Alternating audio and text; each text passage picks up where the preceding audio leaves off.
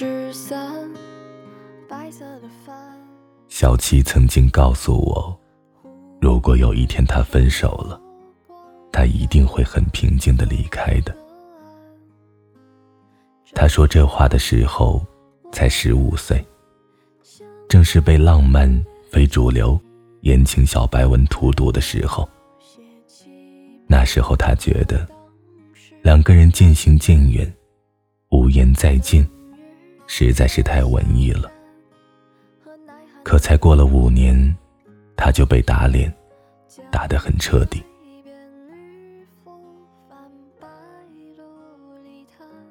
这里是荔枝 FM 七八九五幺七，失眠的爱情，每一个失眠的夜晚都有我陪着你。我是主播南声音。今天的文章来自陆小莫。前任，也曾是对的人。小七和小八分手的那天闹得很凶，两个人站在街角，四目相对。一副据理力争的样子，生怕自己落了一点下风。那样子不像是曾经相爱的恋人，倒像是仇人。那天他们吵了很久，小八走后很久，小七都没有离开。直到最后，他缓缓的蹲下来，任由路人向他投来奇怪的目光。小八没有再回来。尽管夜已深了，尽管小七是个路痴，尽管他们吵架的地方离学校真的很远。后来的半年里，我常听小七提起他，只是不再是害羞喜欢的语气，转而是一种深深的嫌弃，甚至是怨恨。他向所有人吐槽小八的不好。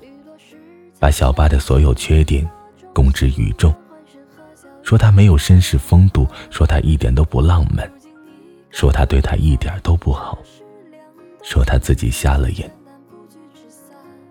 如此的反复，几乎让所有人都以为他是真的讨厌死了小八，他是真的放下他了，他很后悔和他谈了这样一场恋爱，但。我也曾见过小七一个人在深夜偷偷的抹眼泪。我也见过他很长时间盯着屏幕发呆，眼神空洞。他曾偷偷的去搜索过小八的微博，在寂静漆黑的电影院里，因为男女主角分手而哭成一个泪人。那么喜欢的人，怎么可能说放下就放下呢？我曾经见过太多和小七一样子的人，他们用否定前任、否定上一段恋情的方式，来昭告全世界，他们放下了。他们不厌其烦地向所有人絮絮叨叨地提起前任，以一种嫌弃、自嘲的方式，似乎只要说的足够多，就真的可以像自己所希望的那样，忘掉那个人。可是，当褪去白日的喧嚣，夜深人静，一个人独处的时候，随便一首歌，随便一部电影，哪怕是一句台词，都可以轻易勾起心中那个好不容易藏起来的难过。一直以来，文章里总是吐槽前任的多，前任啊，那是个恨得牙痒痒的人啊。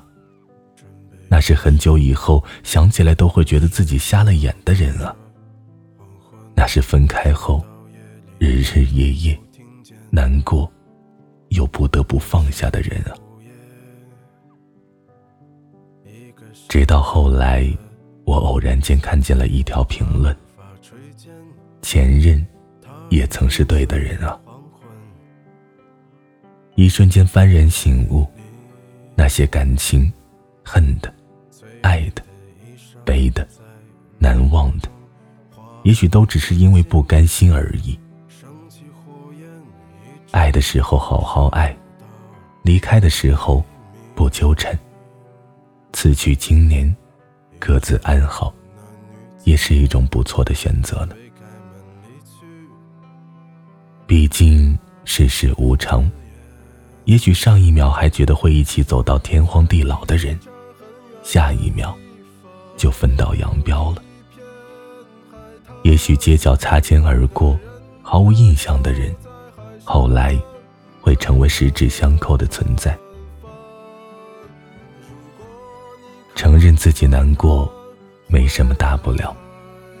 每一段感情都是来之不易的相遇，最后分开了，或许只是因为不合适，或许是因为不再爱了。但无论是哪种，但无论是哪种，都不应该成为否定前任、否定那段已经失去的感情的理由。因为你们曾经相爱过，因为曾经他也是你最喜欢的人。既然已经无力挽回，那么索性让自己快乐一点。我始终相信那句话：爱会让人成长。把过往交给时间，